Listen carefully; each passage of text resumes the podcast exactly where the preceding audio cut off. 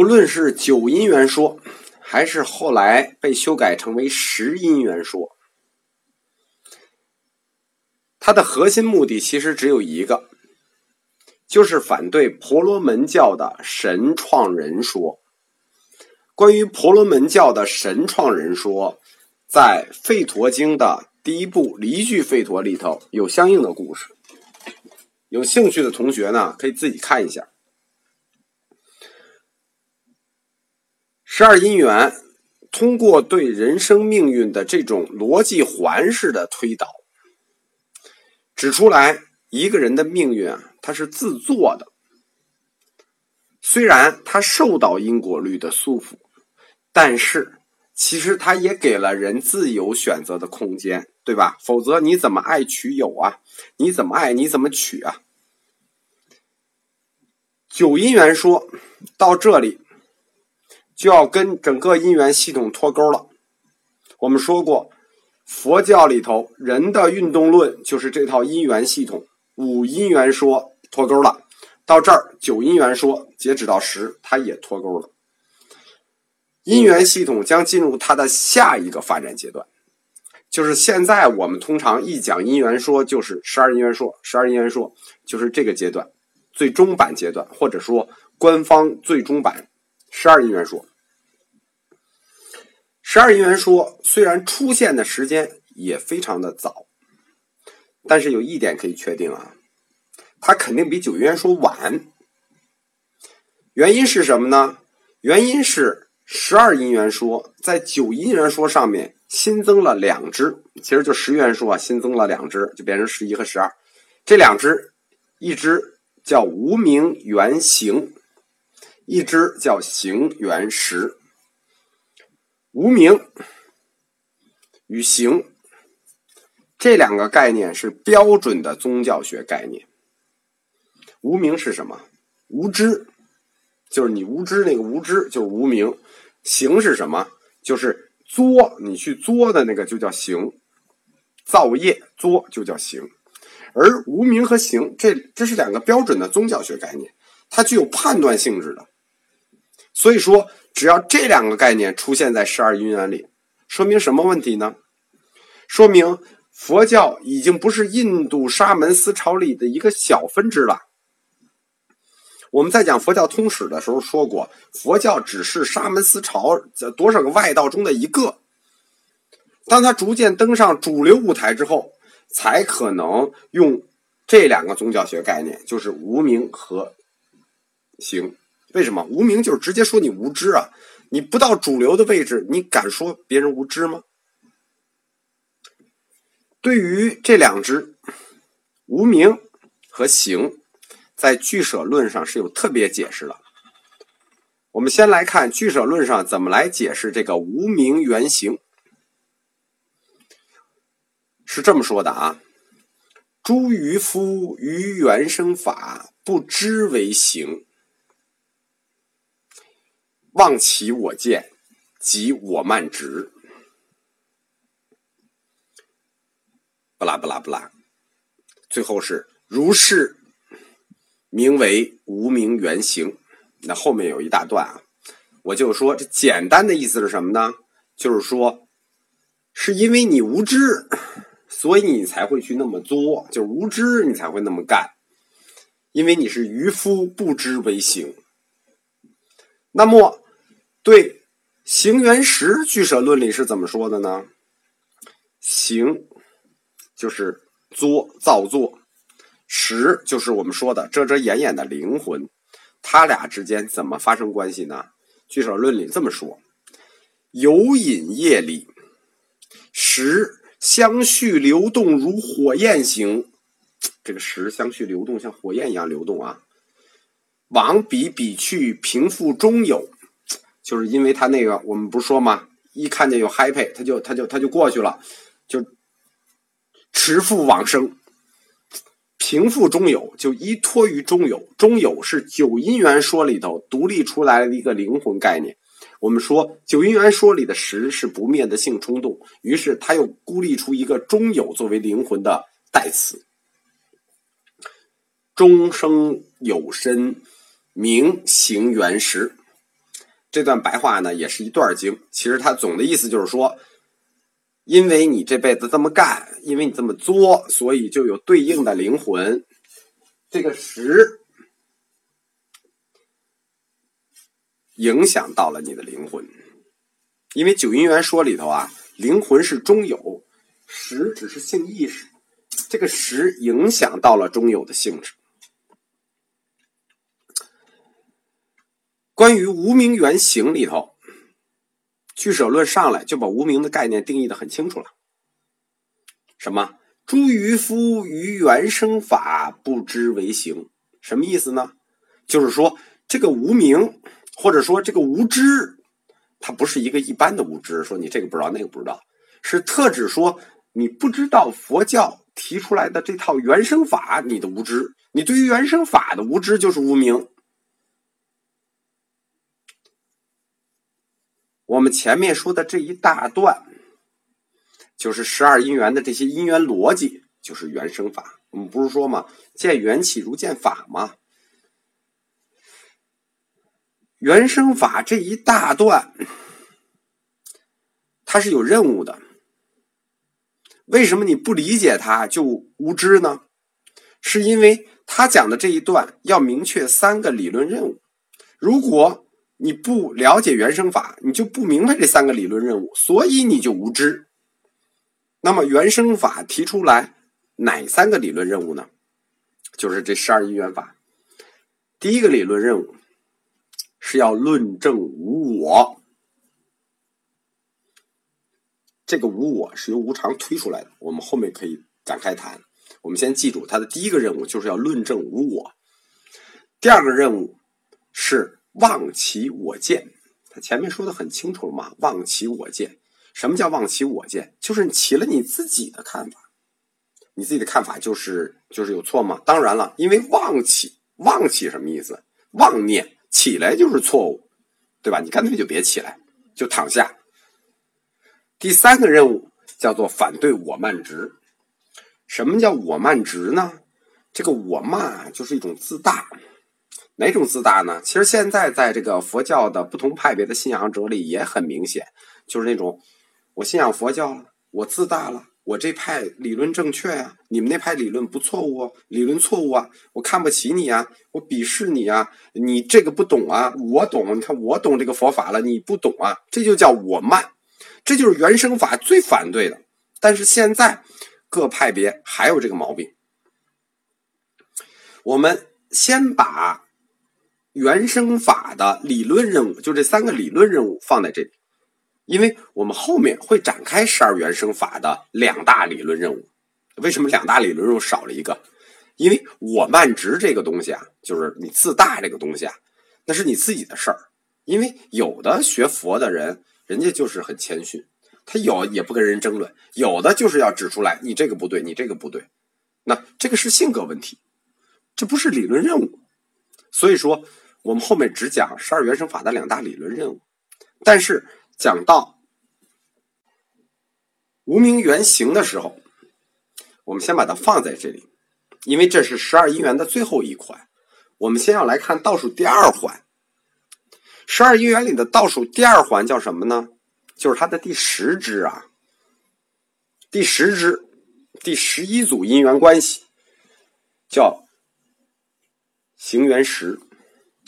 什么叫行缘识呢？因为行，所以识，就叫行缘识。我们再强调一下这个行啊，这个行就是作，就是造业。因为你作，你造业，所以你就有相应的灵魂。识这个概念，我们前面仔细剖析过两讲，就是遮遮掩掩的灵魂，甭管你。给它起个什么名字，或者说就是一种具有灵魂性质的精神吧。行原始，这个行是作，行实际就是五蕴里的那个行蕴，受想色受想行识的行，这里就特指造业啊。因为我们在五蕴里头已经定义过行了，我们可以给大家再回忆一遍：色受想行识，除了受想。都是行，所有的精神和物质运动都是行，它不光包括物理的、生理的、心理的、精神的，对吧？比如说你日常的意志、决心、冲动、念头，以及在这些精神作用下你去做的付诸的行动，这加起来，一切都归结于造业里头那个造的范畴，或者就是说去作的这个范畴。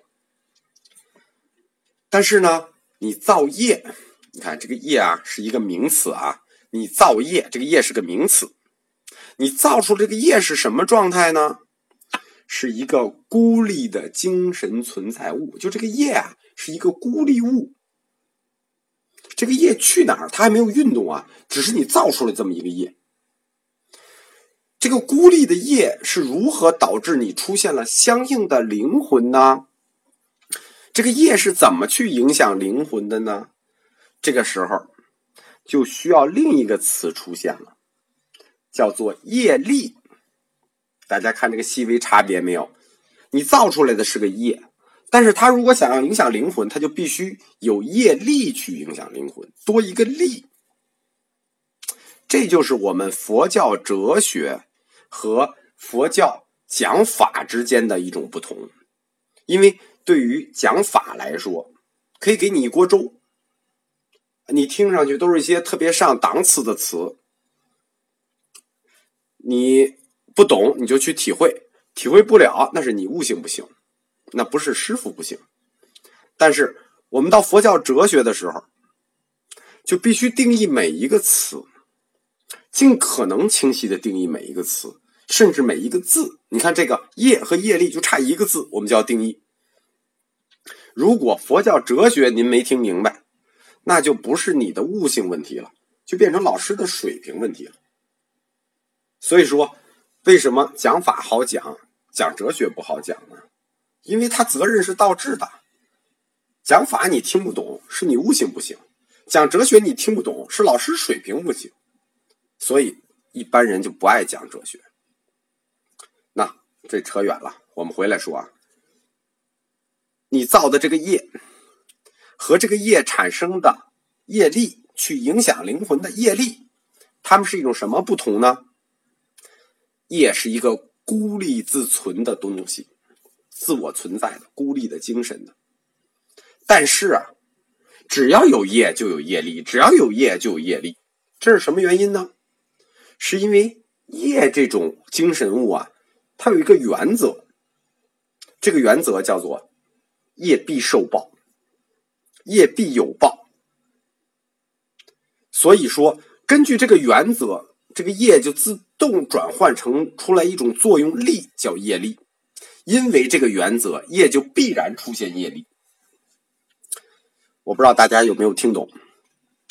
我举一个不恰当的比喻吧，比如说能力，你能是一回事儿，但你得表现出来才能叫你有能力啊。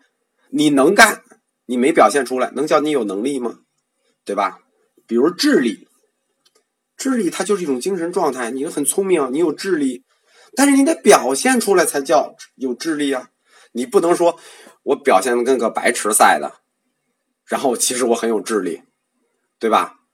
你有，也许你有智力，但是如果你没有表现出来，那你就还是白痴。业力的性质。跟能力、跟智力，它是一致的。那么我们看，通过行行原石嘛，行创造出来的这个业，或者说，就通过你的意志、精神、行为创造出来这个业，受到一个叫做业必受报这个原则的驱动，或者说牵引。就去依附你的灵魂，才能导致出相应的灵魂。我们说的这么这么这么复杂，实际上是古文就很简单了。古文这段我们前面讲过嘛，叫做有引业力。什么叫有引业力？就是有牵引的业力。你看，时相续流动如火焰行，就是这个时就会流动，像火焰去流，然后平。彼去平复中有，就是说他就会平复去依托于这个灵魂，那不就影响到这个灵魂吗？然后扶持往生，然后就你就就就投生了，就就就就你下一辈子就来了。你看这个古文，它一句话就解释明白了，但是我们白话文絮絮叨叨的得解释解释好几百字，就是换言之啊，就是说你有什么样的行，你就有什么样的实。好了，讲完了，讲完了。思维缜密的同学，或者说英语学得好的同学，就听出毛病来了。什么呢？为什么是英语听学得好的听出毛病来？因为这一次有一个时态两重关系的问题，是又一次出现了时态两重关系。什么意思啊？行是什么？是你这一辈子做的，是你这一辈子作的。可是原石。这个石影响的是什么？影响的是灵魂。这灵魂是哪儿的？下意识的。看见没有？今生和来世在行原石这一环里就构成了两重时态关系。我们就是前面十二因缘讲课的时候有第三个因缘关系，我不知道现在还有没有能同学能反应过来啊？第三个因缘关系叫什么？叫有缘生。有缘生是一个什么概念呢？你过去是所有生命的总和，导致了你今生的有。那是什么？前生的总和导致了今生的有，这是一个前世加今生的两重关系。在十二因缘的第三环已经出现过一次前世加今生的两重时态，到了第十环。又出现了一个行缘时，就是今生决定来世的两重时态。我们先暂时展开不讲，就不展开讲，因为这个东西很复杂。后面，但是时态感强的同学应该已经通过我的描述感受到什么了吗？三世，对吧？三世，过去式、现在式、未来式。有佛教基础同学已经明白我想说什么了。这就是三世二重因果里的那个三世。我们不是讲吗？佛教哲学有三原则：链条式、循环式、相应式。什么叫循环式？三世两重因果，它就转起来了，就跟坏空成住一样。三世两重就开始转了，人生的链条就形成了环了。在这课结束以前，我们要提一个小问题。我们这课里头区别了业和业力这两个词之间的细微差别，就是业变成了业力。我们说，因为他们受到了一个原则的控制，这个原则叫业必受报，有业必报。但是这个原则哪来的呀？问个为什么呀？到底为什么有这个原则呀？我们下一讲就讲佛教宗教学概念里最重要的几个原则之一的业必受报原则。